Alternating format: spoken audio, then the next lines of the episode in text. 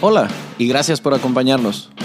Mi nombre es Aldo Hassan y soy tu anfitrión en este podcast que nació después de años de dar conferencias e impartir muchos cursos en los que he descubierto lo cierta que es esa frase que dice que todos somos muy ignorantes, solo que no todos ignoramos las mismas cosas.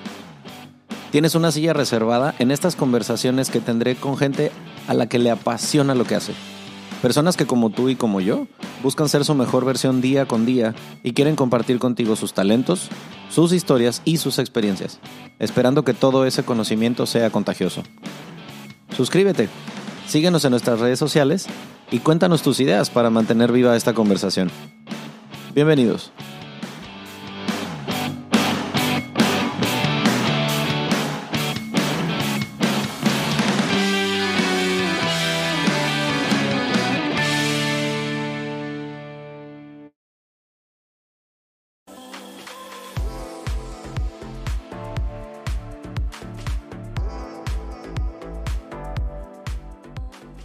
Bienvenidos y gracias por prestarnos otra vez sus oídos para un capítulo más del centésimo mono. Eh, esta vez creo que nos vamos a ir más nutridos de la cabeza que nunca porque esto va a estar muy científico. Creo que nunca antes había tenido yo sentado aquí del otro lado del micrófono a un ingeniero. Y yo que soy un asno completamente en todo lo que tenga que ver con ciencias exactas, este, pues obviamente sí digo alguna pendejada, eh, eh, una disculpita por anticipado. Yo voy a aprender junto con ustedes. Eh, antes que nada, muchísimas gracias por estar aquí. Tenemos en el centésimo mono en este episodio a Alex Romano. ¿Cómo estás, Alex? Bien, bien. Mucho gusto. Pues la verdad es que estoy muy emocionado por poder tocar este tema porque a fin de cuentas el propósito del podcast desde un inicio, como lo digo en el intro, es que nos demos cuenta que somos ignorantes, todos somos ignorantes, pero en materias diferentes. Todos sabemos de cosas que el de enfrente no. Y hoy vamos a darnos cuenta de qué tan poco sabemos y qué tan chingón eh, es saber de algunas cosas como por ejemplo de ingeniería mecatrónica, de astrofísica, de un montón de cosas de las que la neta no se habla en este país. Y pues estoy sentado con la persona indicada para ello porque, eh, para ponerlos un poquito en contexto, ¿de dónde eres, Alex? Yo eh, soy nacido de Puebla. En Puebla. ¿Y luego por dónde pasaste?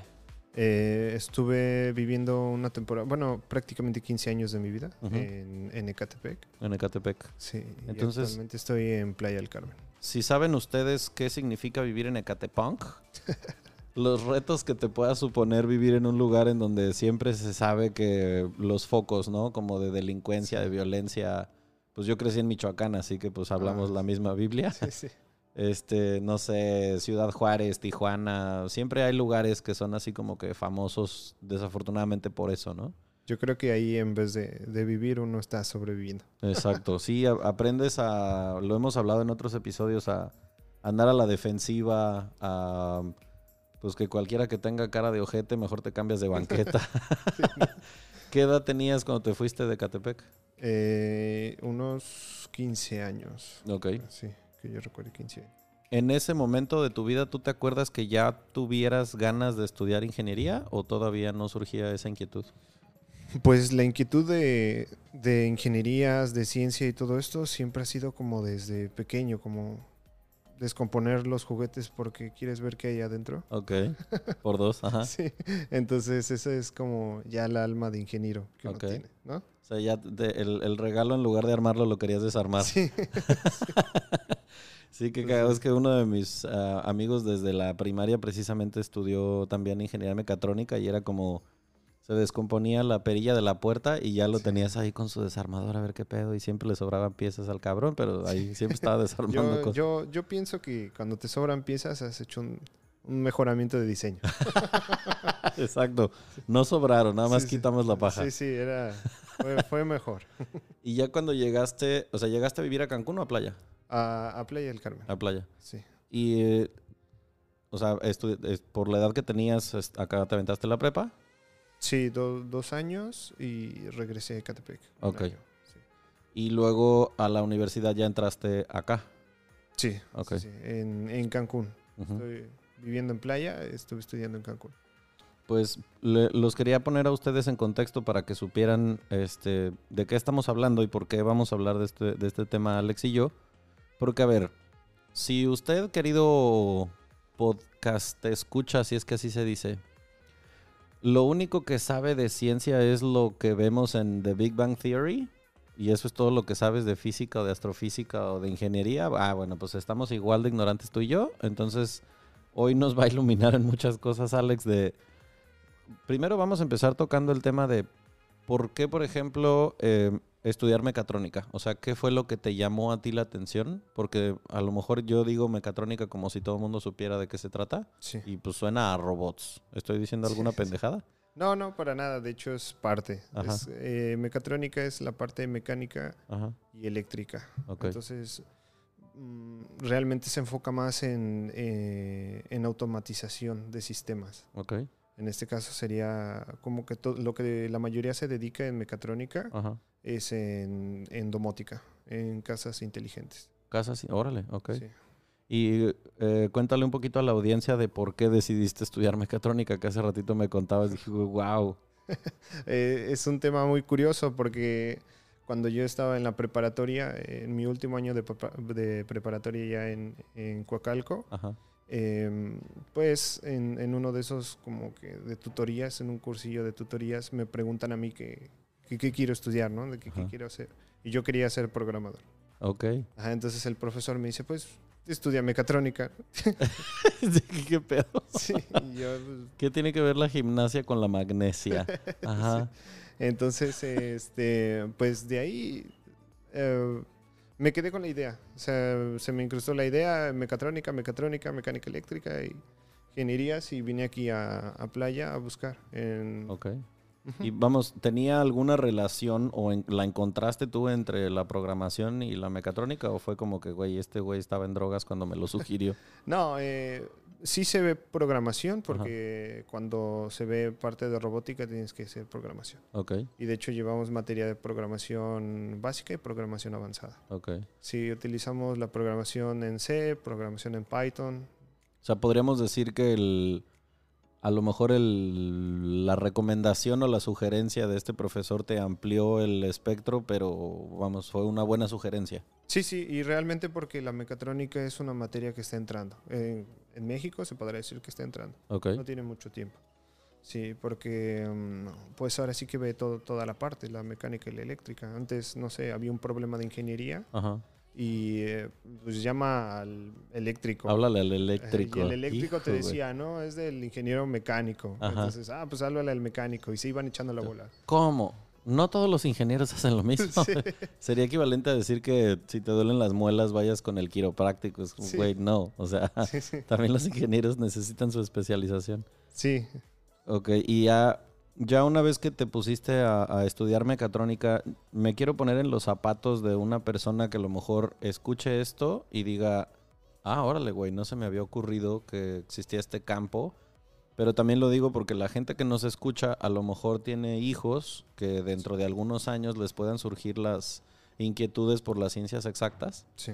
y que no los desalienten tan rápido como hace ratito yo le platicaba a Alex que pues gracias al encierro de la pandemia a mí me dio por ponerme a estudiar porque soy yo ese bicho raro que le gusta saber de cosas de las que no sabía nada Sí. y yo nunca había mira para que me entiendan tanto Alex como ustedes que, me están escuchando yo me llevé a los extraordinarios adicionales, segundas vueltas, exámenes de lástima, todos los exámenes de matemáticas que se pudieran, desde primero de secundaria hasta el último semestre de prepa, todas las matemáticas siempre... Tenemos una maestra que se llamaba Lulú, que la recuerdo con mucho cariño porque me veía llegar al examen extraordinario y se me quedaba viendo así como "Ah, otra vez este cabrón. Te, te lo juro que era un dulce esa maestra. Me veía así como, Álvaro, otra vez. Sí, y yo, Lulu, pues es que ya, ya tú sabes. O sea, en, en buen pedo me regalaba las respuestas. Ya era así Sí. como, ella contestaba mi examen como, ya lárgate de aquí. Pero hablábamos hace ratito de eso, de la influencia que tiene tanto a lo mejor la familia o los profesores. sí. ¿Por qué tú crees, por qué tú pensarías que tanta gente en México le hace el feo a las ciencias? Yo creo que porque hace falta que alguien con pasión les platique de su pasión. Ok, Sí. Porque si viene, qué una, chingona frase. si viene una persona sin pasión y te habla de que la física es muy buena y es muy divertida, pues Ajá. no le vas a entender. Exacto. Y eh, realmente ni siquiera vas a prestar atención. Le, le contaba yo la anécdota de cómo tenía un profesor de física, porque justamente en la pandemia les decía yo que me dio por ponerme a estudiar sobre astrofísica. O sea, me mamé porque de no saber nada, Sí. pasé a ponerme a estudiar astrofísica y fue como, todo empezó precisamente por lo que dices, porque vi un podcast, eh, a quien le guste ver los podcasts en, en YouTube, el más chingón a mi gusto, que es el de Joe Rogan, entrevistando a Neil deGrasse Tyson, empiezan a hablar sobre cuestiones de pues la materia con la que está fabricada el universo, ¿no? Sí. Y bueno, estaba yo así en orgasmo mental. No puedo creer que algo tan obvio no me lo hubiera puesto yo a pensar o que nunca me lo hubiera preguntado, ¿no? Como, no sé, las partículas sobre las que está flotando la Tierra, este, el tema de las temperaturas en el espacio, cosas así. Sí, sí. Y yo, güey, wow, esto está fascinante, ¿por qué no sabía yo nada de esto, no?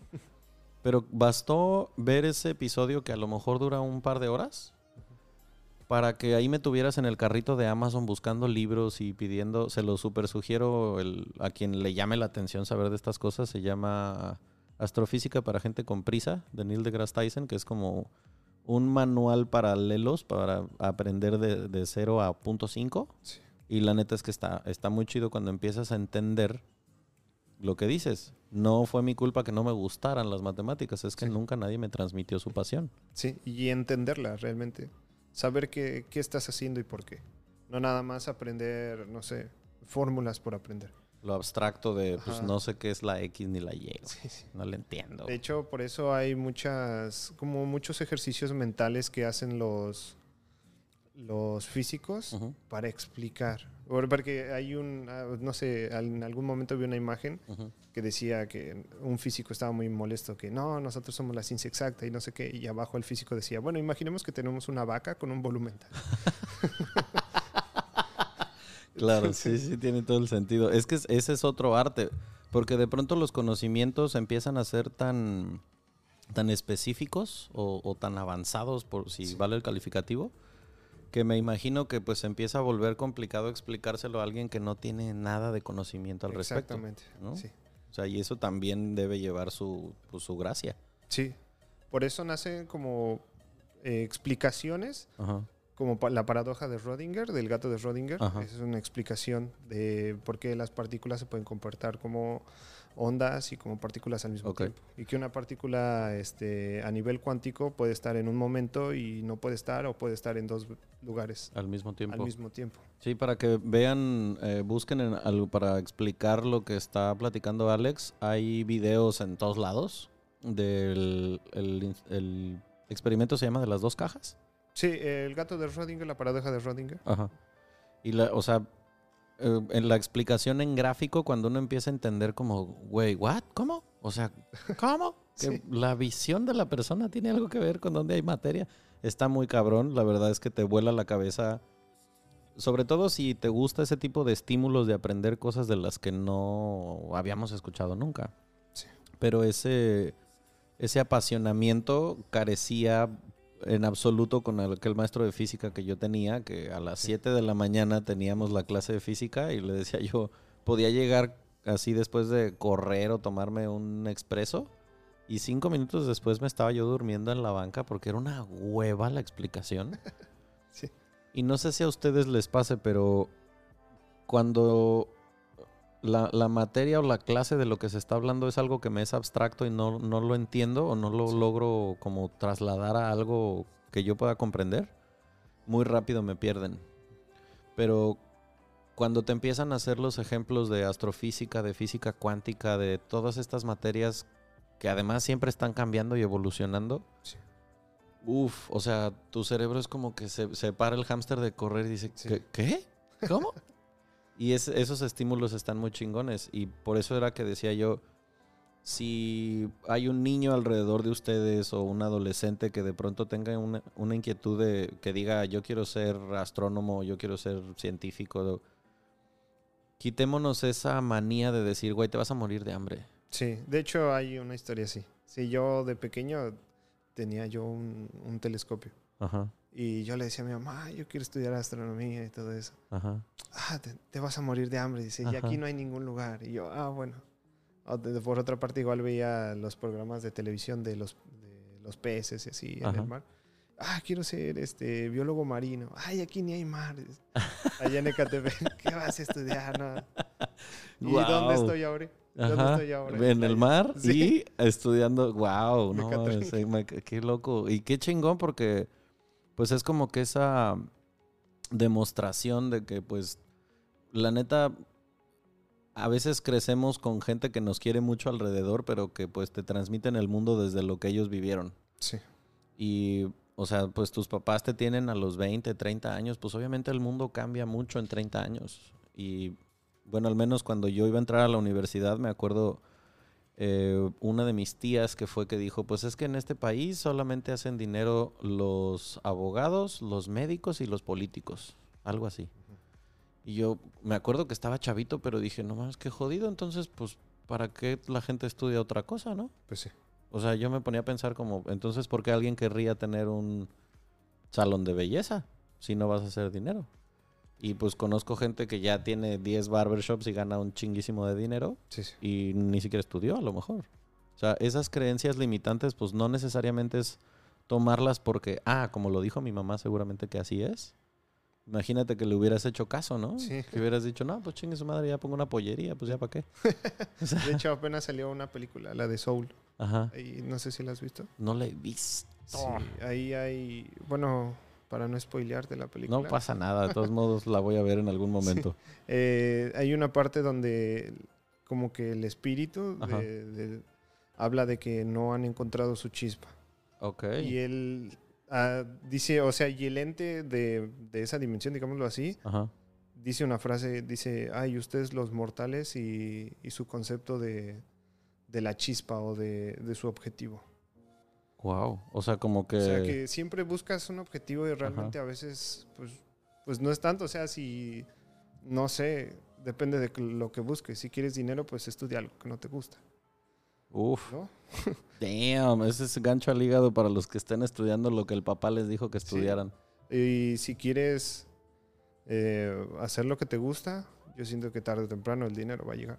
Y si no, vas a estar trabajando de lo que te gusta y no vas a estar en una oficina 10 años haciendo algo que no te gusta. Sí, es que em, cuando me contratan, por ejemplo, para dar conferencias respecto de este coaching financiero, de administración financiera, de, de finanzas personales, todo eso, una de las cosas que siempre sostengo es que el dinero es una consecuencia de cómo estás tú emocionalmente. Sí. O sea, alguien que está haciendo una actividad que le gusta, el dinero termina siendo una consecuencia de, porque a veces ves gente que dices, ¿cómo es posible que este pendejo haciendo TikTok se esté haciendo millonario? Es que es la pasión que le ponen. Y lo mismo pasa con gente que son influencers, youtubers, taqueros, lo que quieras. O sea, Sí. cuando la gente neta le pone ese amor a su trabajo, pues es lo mismo que pasaba con los profesores que te transmiten y a lo mejor te cambian la vida, ¿no? Te tocan Sí. ese, ese nervio sensible de, ay cabrón, yo no sabía que esto me gustaba. Yo estuve a punto, por ejemplo, de estudiar medicina porque tuve un profesor, se apellidaba Revuelta en la prepa, una chingonería de maestro. O sea, nos explicaba la anatomía de un modo que tú era como, güey, qué, qué interesante está esto, ¿no? O sea, nos, no era nomás apréndete el radio de cúbito, el, perdón, este, el, la tibia, el peroné, el carpo, metacarpo. No, o sea, las explicaciones de cómo funciona el cuerpo.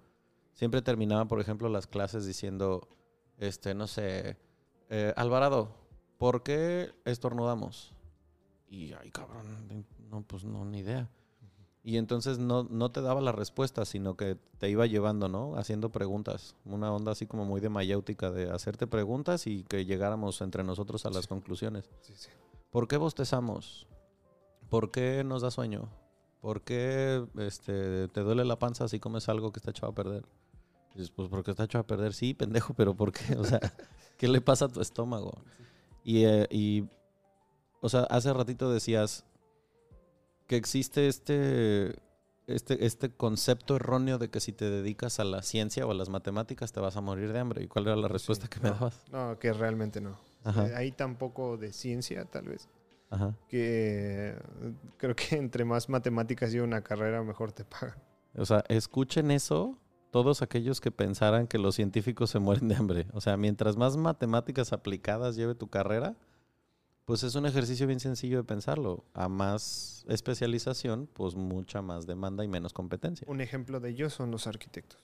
Por ejemplo. Sí, porque bueno, yo en la carrera llevé una materia que se llama estática, que tiene uno que calcular todas las fuerzas que se ejercen sobre en, Una estructura. en una estructura para calcular cuánto debe de llevar abajo. O sea, para hacer como el cálculo de la estructura para que aguante, Ajá. si uno sabe cuántas fuerzas va a tener.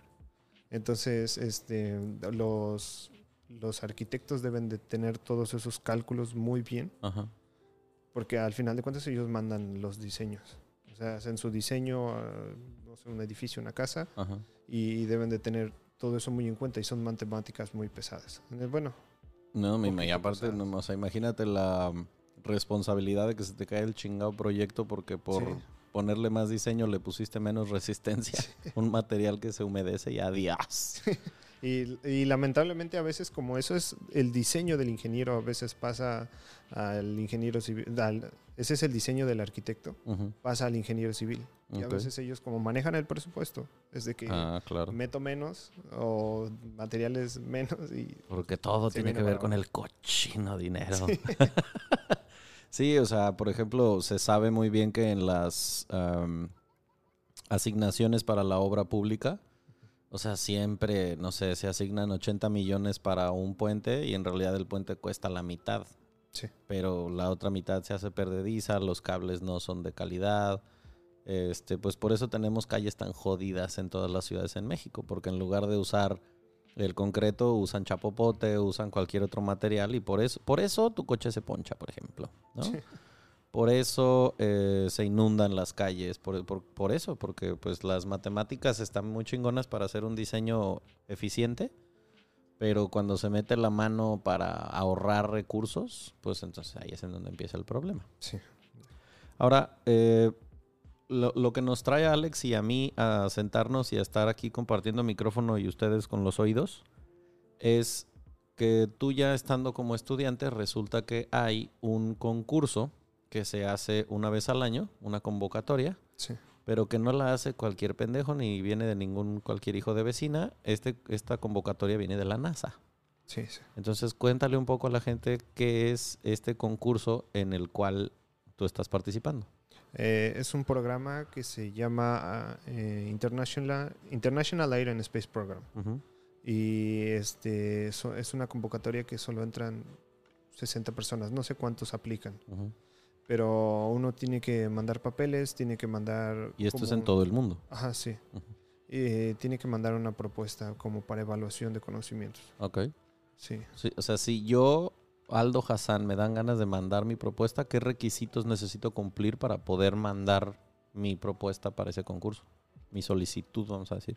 Pues eh, los requisitos que pide ahí el, el programa, bueno, que, que ponen ahí en la página son este, creo que de preparatoria para arriba. Ok. Sí, y de ahí la propuesta evaluada, creo que, que estés más enfocado como a las a la ciencia y a la tecnología, lo que estés estudiando, que sea enfocado para eso. Ok. Y entonces tú mandas tu... ¿Hace cuánto que mandaste tú tu, tu propuesta? Del año pasado. Ok. Y te, cuando te contestaron, ¿te acuerdas cuál fue tu reacción? Pues primero fue... Incredulidad. Sí, no sabía, no sabía qué pensar. Yo dije, "Ah". vi la carta, ¿no? De- es una carta de aceptación que te llega. No mames que te llega una carta de la NASA, o sea, güey, es que no sé, a mí yo que soy un enfermo de los deportes que me llegue una carta de la FIFA, ¿qué pedo? ¿Qué pasó aquí? Sí. Y, y cuando te llega esta notificación es como que oficialmente estás aceptado para participar en el programa. Sí, para participar y ya después se tiene que buscar este cubrir el costo del programa. ¿Ok?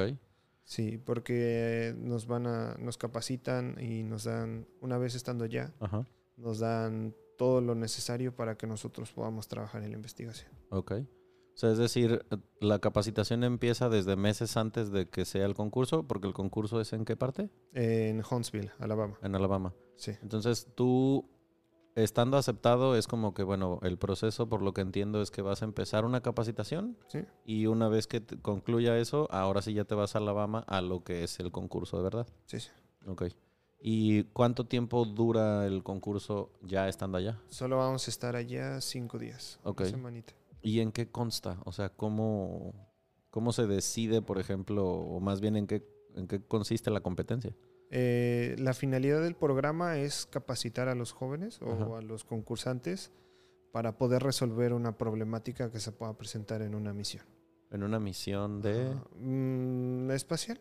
Ok. Ah, entonces, este. Así me dice el Alex, espacial casual.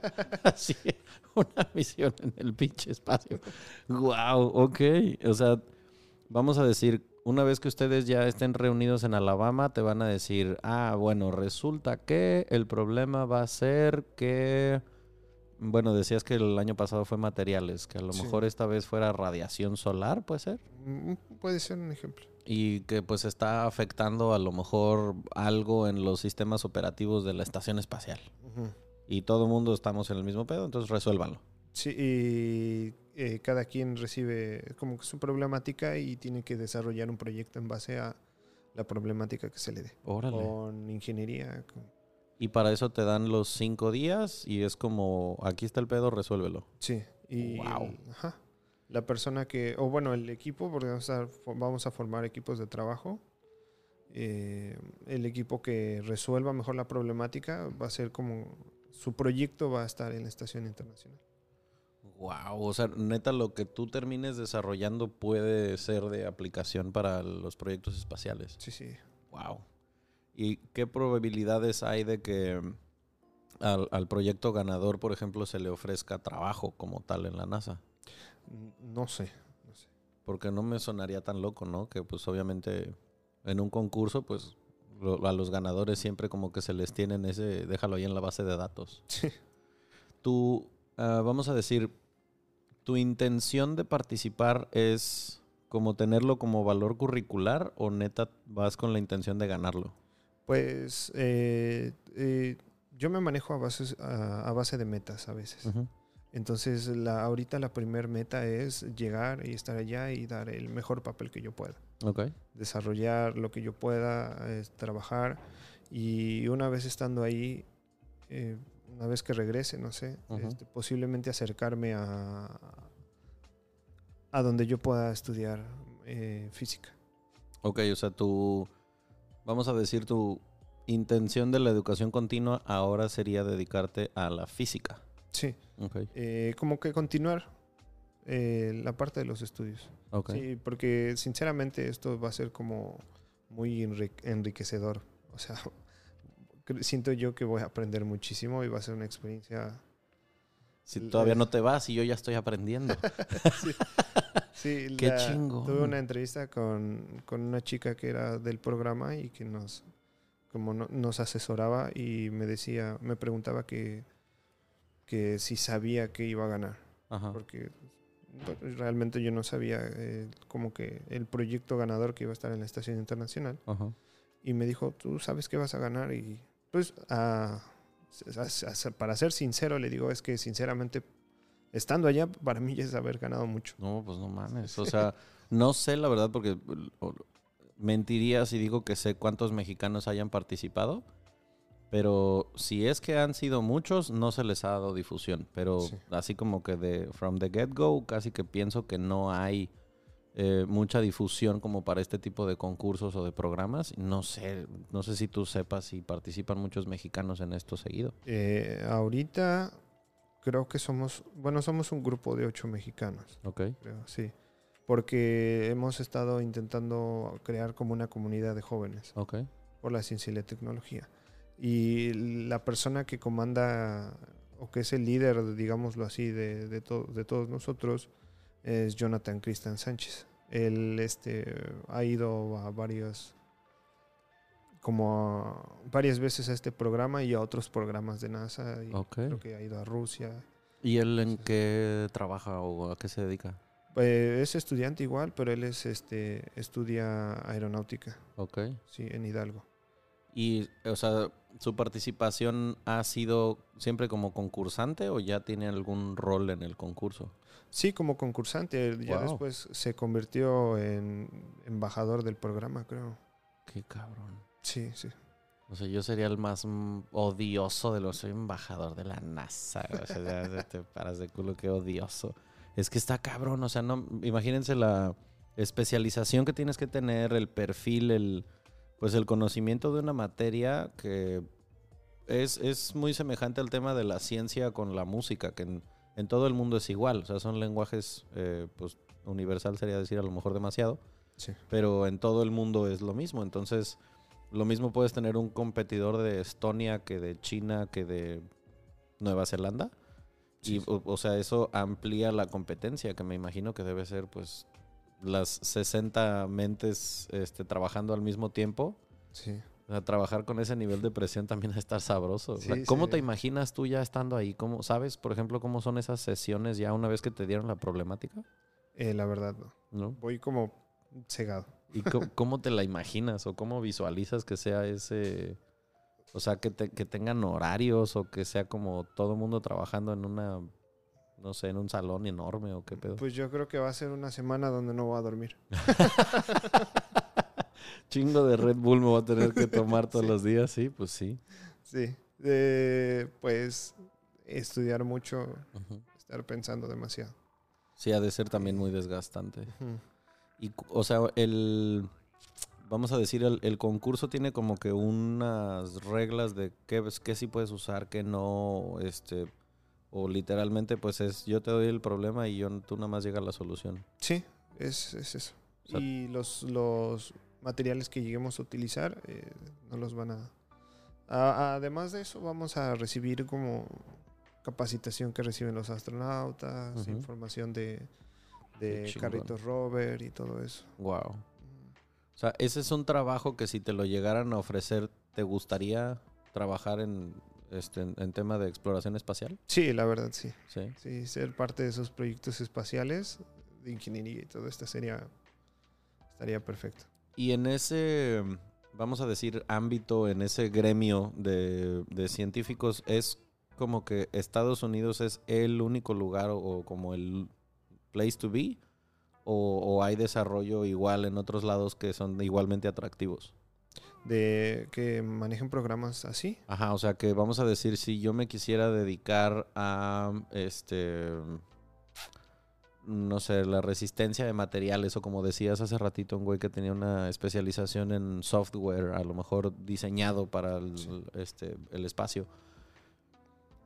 ¿Es Estados Unidos el único lugar que sería atractivo para mí para poderme ir a trabajar ahí? ¿O es que en otros países también hay desarrollo igual de avanzado? Sí, yo había escuchado de, de- de la historia de Jonathan que igual había estado en Rusia. Ok, Ajá, entonces igual Rusia tiene sus programas. ok. O sea, no, no es un mito que esta, esta carrera espacial entre Rusia y Estados Unidos siga existiendo. No, realmente no. Nomás que ya parece que son más calladitos con, Sí. los- con las cosas que logran, ¿no? Sí, sí. Y ahorita hay este un programa, o bueno, como un proyecto, creo que para 2024, 25, Ujú, que creo que era el proyecto Artemisa, algo así. De, era para mandar al- a la primera mujer a la luna. Órale. Sí, entonces Estados Unidos piensa, bueno, NASA piensa volver a ir a, a la, a la luna, luna. pero ahora llevar a una mujer. Wow, qué chingón. Sí. Y pues por lo que dices es casi que eh, ya, o sea, son un par de años por mucho, a lo mejor. Sí, sí, era lo que estaba viendo. Se está trabajando para, para lograr eso ya lo más pronto posible. Este, este boom que se ve de pronto, este, para quienes no nos dedicamos al tema de la ciencia, que de pronto se empieza a, a popularizar el tema de la exploración espacial por todo lo que está haciendo eh, Elon Musk. O sea, ¿tú, tú lo ves como realmente sí está viendo esos pasos agigantados hacia adelante o es más marketing que otra cosa? No, yo creo, bueno, es que realmente la ciencia avanza muy rápido. Uno creyera que no, pero avanza demasiado rápido. Y hay veces que ni siquiera podemos como que seguir esos pasos. Entonces, ahorita lo que Elon Musk está buscando es este pues conquistar Marte. Ok. Eh, con- entonces, lo que hizo histórico de Elon Musk es que fue una empresa privada anexa a NASA la, la que llegó al espacio Ok. con SpaceX. O sea, que no fuera solamente dinero del gobierno el que impulsara la, eh, la misión, sino Sí. que ya ya manos privadas. Además que él lo que fue él lo que hizo fue hacer cohetes reutilizables. O- Todo- Ajá. todas las, parte- las partes del cohete volvían a, a, a la Tierra. Y lo que a él le gusta es que todo se haga automáticamente. ¿Has visto los, los, Los cor- los Teslas. coches Tesla? Ajá. Con Tesla Motors hay lo mismo. Eh, la cápsula, la Dragon se llamaba, Ajá. eh, se tenía un acoplamiento automático a la estación internacional. Cuando eso era un trabajo como de cuatro personas Ajá. y que era muy cuidadoso si no había problemas. Y ahora em, con esta, pues sí, explosión y claro, pues ya considerándolo que a lo mejor es- él es el pionero, pero no se me ocurre por qué no. A lo mejor puedan surgir eh, capitales extranjeros que también quieran empezar a invertir en este tema de los viajes espaciales. Sí, Porque pues a este güey evidentemente le salió maravillosa la inversión. sí. Pero, pues partiendo de la base de que hay muchos más billonarios en China que en Estados Unidos, pues no sé qué tan loco te suene que a lo mejor empiece a haber capitales chinos o saudíes o rusos en exploración espacial. ¿Podría Pues- pasar? Puede ser que también estén en busca de eso. Que ya no sea nada más Moscú contra eh, Houston, sino que ahora SpaceX tenga dos, tres competidoras privadas ah, ofreciendo el mismo servicio Sí. que a lo mejor en algún momento se va a volver turístico también, el- porque lo escuché en algún lado, así como las naves eh, tripuladas por turistas como para ir a la estratosfera y cosas así. Yo dije, sí. no mames, tengo que ahorrar un chingo de lana porque quiero hacer eso. O sea, no me importa mi miedo a las alturas, me subo a una de esas chingaderas sí, Sí. o sí. No, es. Yo siento que ha de ser una experiencia única. ¿Tienes eh, algún, algún trabajo que a ti se te ocurra que pudieras decir ese sería como mi dream job? Mm, Yo creo que trabajar en, en el CERN, en el acelerador de partículas de Suiza. Ok. Explícale a los oídos este, ignorantes de la ciencia, ¿cómo se dice? De la física cuántica. Sí. En resumidas cuentas, ¿qué es el acelerador y por qué está en Suiza? Eh, en resumidas cuentas, eh, el acelerador eh, toman dos partículas subatómicas y las aceleran a velocidades cercanas a la de la luz. Y esas dos partículas las estrellan entre sí para ver qué pasa. ¿Y por qué es tan enorme ese complejo y por qué lo pusieron en Suiza? Eh, ¿Por qué le pusieron en Suiza? No sabré. Ok. Pero ¿por qué es tan enorme? Porque necesitan, son como muchísimos este, sensores que necesitan para llevar, para acelerarla también. eh, necesita estar a, a, a muy bajas temperaturas igual. Ok. sí. Hasta donde yo tengo entendido la razón por la que se construyó en Suiza es porque es un país neutral, que, o sea, en caso de que estalle una guerra, pues no participa, Claro. por la misma razón por la que está ahí la, la Cruz Roja y muchos organismos este, europeos, y porque pues fue un esfuerzo conjunto, ¿no? Entre este, pues la comunidad europea para que se construyera esta madre que es masiva. Sí, sí. ¿Y por qué para ti es tu dream job trabajar en el acelerador de, de Suiza? Porque, como te comenté, quería yo tal vez estudiar después este, una maestría en ingeniería física Ok. para los conocimientos de, de mecatrónica, poder, poder aplicarlos a, a creación de, acele- de aceleradores. Órale. De hecho, había, estuve haciendo servicio social en el laboratorio de investigación de, de la escuela y conocí a un profesor, Gabriel Rosado, que él me había comentado que su- un conocido de él estaban trabajando en un acelerador mexicano, un Órale. acelerador de partículas mexicano. Esto me da esperanza en el país. O sea que en serio sí existen estas, estas cosas, ¿ok? Sí, sí, y ya sabes, ¿no? De que les hacen burla de que ponen el meme de Toy Story de, ah, todos vamos a explotar y. Ajá. Sí, no, y- Pero y, si no. eso cae en manos de algún partido y le van a sacar provecho, por supuesto. Wow, qué chingón que existan esas iniciativas aquí. Sí, sí, sí. Entonces él me había comentado que podía hacer una, una estadía ya Ok. con esta persona. Ya después terminé servicio social y, Bueno, realmente pasó todo esto del COVID. Y ahorita el panorama, así como tú lo ves, eh, pues, o sea, si ustedes que nos están escuchando no están enterados de esa situación, pero creo que, no creo, estoy seguro, que al menos en lo que yo tengo de vida, en los treinta y pocos años, porque soy una criatura de 36 añitos, no recuerdo yo que se hubiera ninguneado ni mugroseado a la ciencia tanto como ahora. Sí. O sea, aparte de que ya no hay eh, muchos incentivos que antes existían, ahora incluso los fideico- fideicomisos que estaban diseñados para los apoyos a la ciencia y la investigación desaparecieron. Y desaparecieron, pues digámoslo como es, porque ese dinero de- que son recursos federales se están utilizando para construir un tren Maya, para construir una refinería, para todas estas cosas, ¿no? Estas mega obras que de mega pues no tienen nada. Y entonces, ¿qué es lo que se descuida? Pues es que tienes que jalar la cobija de un lado para cobijar del otro. Sí. Y se dejó en total este, desprotección a la ciencia, ¿me equivoco? Sí, realmente sí. Eh, había escuchado en algún momento que, bueno, no nada más aquí en México, sino en todo el mundo, creo, Ajá. que los científicos se están acabando. Y es algo muy preocupante. Muy triste. Ajá, porque la gente está dejando de preocuparse por la ciencia. Ujú. Está dejando, dejando de- a un lado toda esa parte del conocimiento de la ciencia y del por qué. Y al final de cuentas es lo que nos ha llevado a, a como estamos viviendo ahorita. Y además a que se monopolicen las respuestas, porque pues aquellos que sí se sigan dedicando a esto, sea con recursos gubernamentales o privados, cuando existe poca discusión acerca de la ciencia, pues estamos a merced de lo que diga el que sí se quiso dedicar a ello Sí. y el uso que decida darle. Es decir, si de pronto se descubre que ah, las ciencias lim- la- perdón, las energías limpias se pueden utilizar de alguna manera bélica de la que no sabíamos para guerra Sí. Y resulta que no hay nadie más que pueda hacer algo al respecto porque pues ese es un conocimiento monopolizado por ya sea un gobierno o intereses de algún tipo no hay nadie más que esté haciendo algo como para hacer un contrapeso. O sea, de pronto se habla de que, bueno, la guerra biológica. Imagínense ustedes que fuera un solo país el que estuviera estudiando todo esto y que tuviera el control absoluto de que, ah, bueno, pues me invento una enfermedad y yo mismo hago la vacuna y se chingan todos los demás. Sí.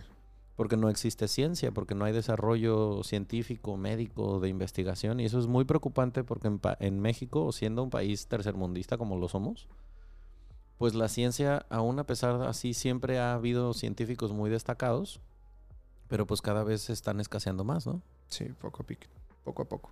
Y aparte, háblame un poco de lo que sabes de la fuga de cerebros. Pues es por lo mismo. No hay apoyo y uno busca afuera. Ajá. Ah, Como afuera alguien puede darle valor a tu conocimiento, Ajá. darle valor a lo que sabes, a lo que podrías hacer, a lo que puedes llegar a hacer, Ajá. que puedes trabajar en equipo, pues. Eh, me habían comentado que en Estados Unidos o en muchas partes del mundo a los mexicanos los tienen como, oh, wow, Ok. es que sí son muy fregones y todo esto, y sí pueden y sí lo hacen. Como decía, ¿no? Que un mexicano puede arreglar cualquier cosa con un lápiz y una liga, ¿no? o con un segurito, El lo que mecánico sea. que te arregla el coche con un alambre. Sí. Entonces somos ingeniosos, somos inteligentes, Ajá. somos, este, podemos hacer muchas cosas. Solo falta que, que haya ese interés. Y por eso muchos se van. Porque aquí, eh, hace rato decíamos que de la ciencia sí se puede vivir y se gana bien, Ajá. pero tal vez en México no. Sí, eso era lo que yo me ponía a pensar, como que claro, a ver, si yo soy por más patriota que me considere y soy, eh, no sé, eh, químico farmacobiólogo y de pronto estoy desarrollando un proyecto a nivel mundial que tiene implicaciones mundiales y me ofrecen un trabajo en Austria y me van a resolver la vida, estaré yo pendejo si no lo agarro. Sí. Y en eso consta la fuga de cerebros, que a- veces muchos científicos que, que quieren quedarse a trabajar en México viven de fideicomisos, de apoyos universitarios, de patrocinios, y cuando esos desaparecen, pues es como que al científico le quitas el matraz y el microscopio y es como trabajo, o sea, ¿cómo sigo desarrollando mis ideas? Sí. Y hay que irse a otro lado en donde sí valoran y donde sí se paga este tipo de desarrollo. Sí, y lamentablemente por esas prácticas se pierde el interés por ser investigador. Porque te quitan todos esos apoyos. O a veces esos, esos apoyos ni siquiera llegan o te dicen, no, sabes que es que pasó esto y pasó el otro y pues no te podemos apoyar y Ajá. cosas así en una beca que ya te habían dado. Uf. Ajá, en este caso, por ejemplo, en el tecnológico. ¿Y la iniciativa privada en México apoya la ciencia o no tanto? Eh, ¿Perdón? O sea, ¿apoya la ciencia, la, la- no sé, las marcas o la iniciativa privada en general? Pues se ha escuchado de que hay empresas que sí, eh, que sí apoyan a todo esto. Por ejemplo, había, de hecho, eh, pienso buscar apoyo con, con Aguacán porque tienen antecedentes de que han apoyado a, a- a personas a, a la ciencia y a todo esto. Ok. Ahorita, Sí. eh, ahorita digo, previo al, al concurso, a que tú te vayas a Alabama, ¿estás buscando apoyos para el viaje, para, vamos a decir, el desarrollo de la problemática o para qué son los apoyos que tú estás buscando? Eh, los apoyos son para, para cubrir el, el costo del programa. Ok. Sí, el, el programa tiene un costo de 3.500 dólares Ok. y además son, es el vuelo. Claro. Más, digo, obviamente tienes que comer mientras estés allá, ¿verdad? Sí, sí. Los viáticos. Sí, entonces, este, pues eh, yo allá me van a dar un traje y todo esto y yo puedo llegar y, y poner la imagen de la persona que me esté apoyando ya.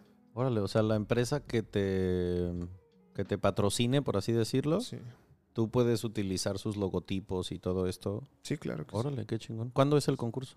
Es en noviembre, En noviembre. sí, el 14 de noviembre.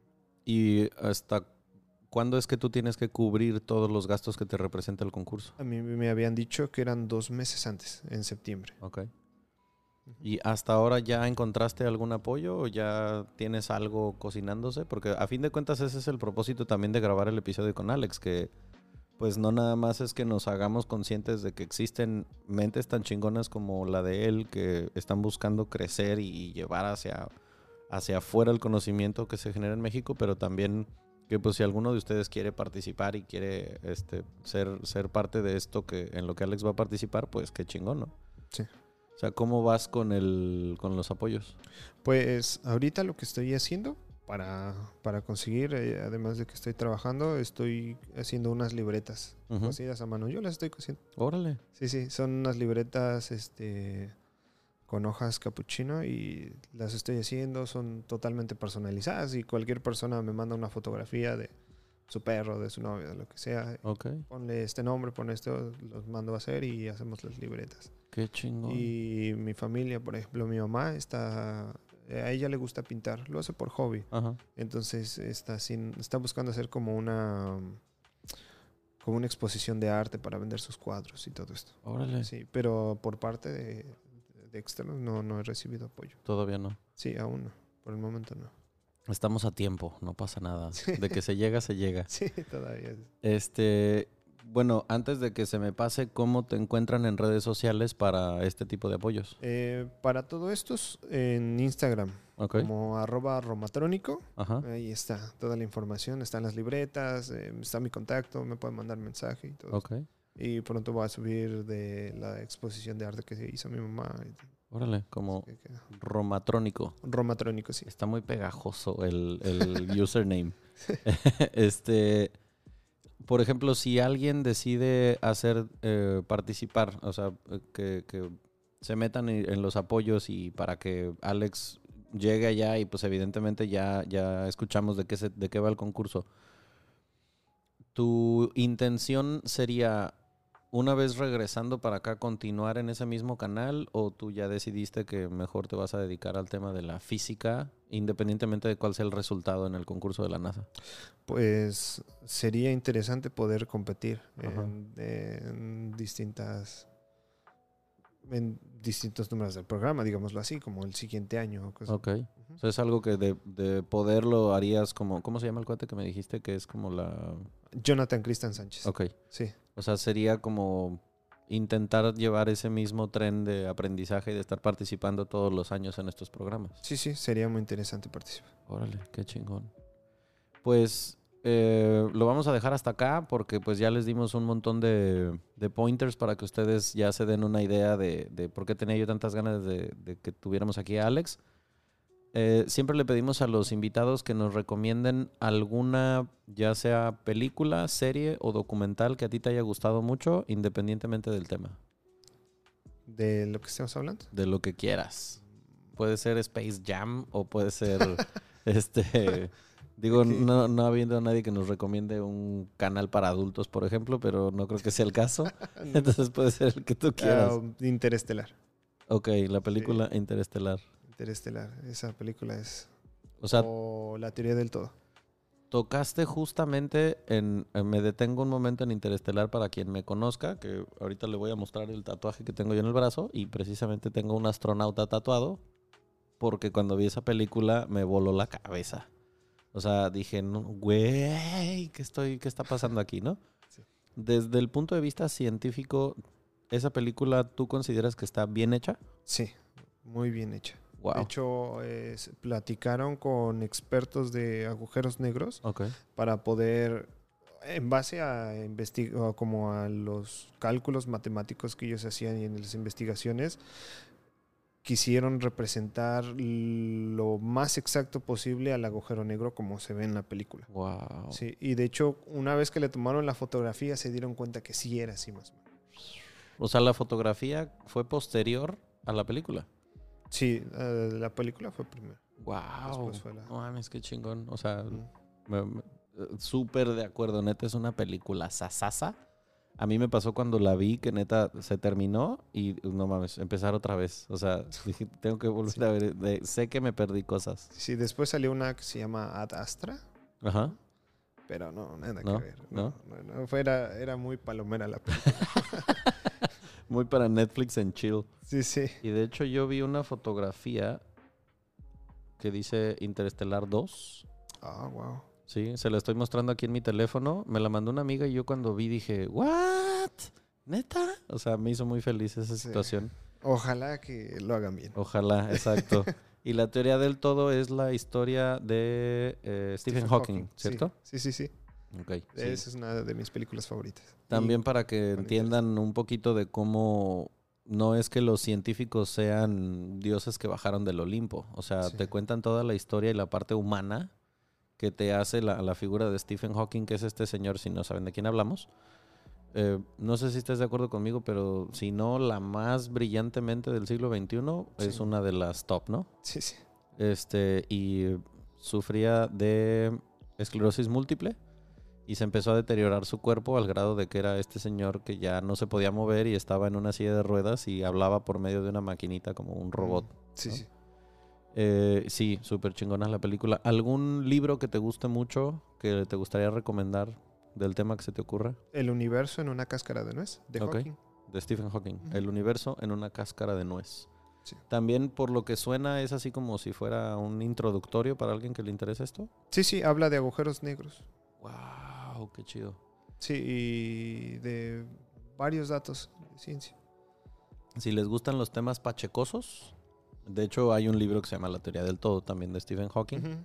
Y es, fíjate que ese del universo en una cáscara de nuez no lo he leído. Sí, sí. Y por último, algún lugar al que a ti te gustaría mandar a la gente de vacaciones. Un lugar que tú conociste y que dijiste, no mames, o sea, wow. Y que se lo sugerirías a quien esté escuchando. Ecatepec. Ecatepec. Indios verdes. The Real Mexico. No, yo creo que, que la Riviera Maya es un buen lugar. ok. Sí. ¿Tienes alguna playa en específico que tú, o sea, como que si tienes dos días para ir a tirar la hueva, te vas ahí? Había una playa que se llamaba, o se llama Escachel, Escachelito, pero Escachelito. no sé si aún está abierta. Ajá, Creo que habían unos problemillas por ahí, pero, ok.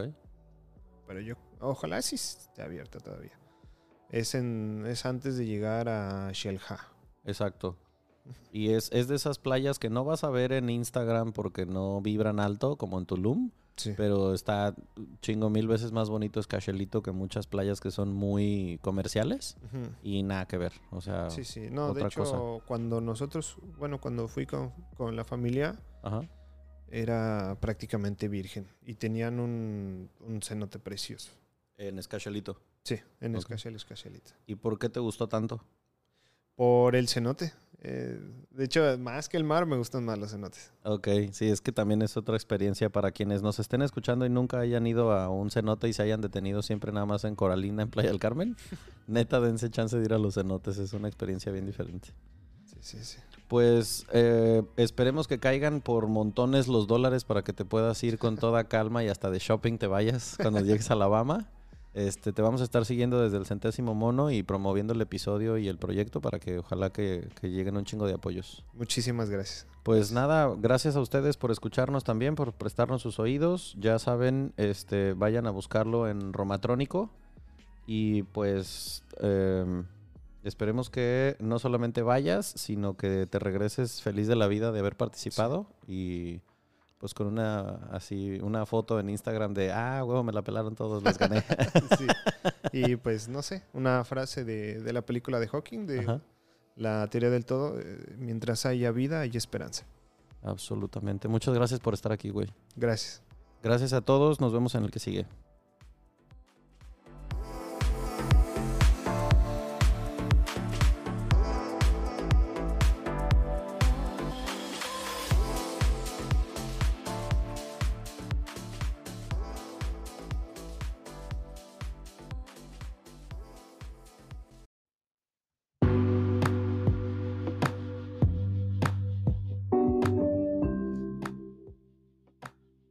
¿Alguna vez escuchaste sobre la teoría del centésimo mono?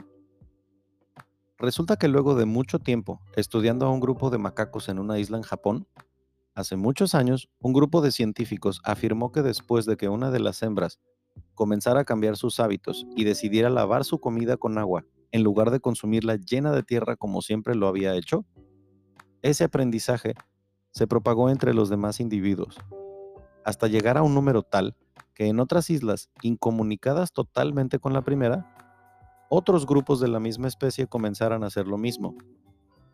Sea o no verdad, el concepto me fascinó.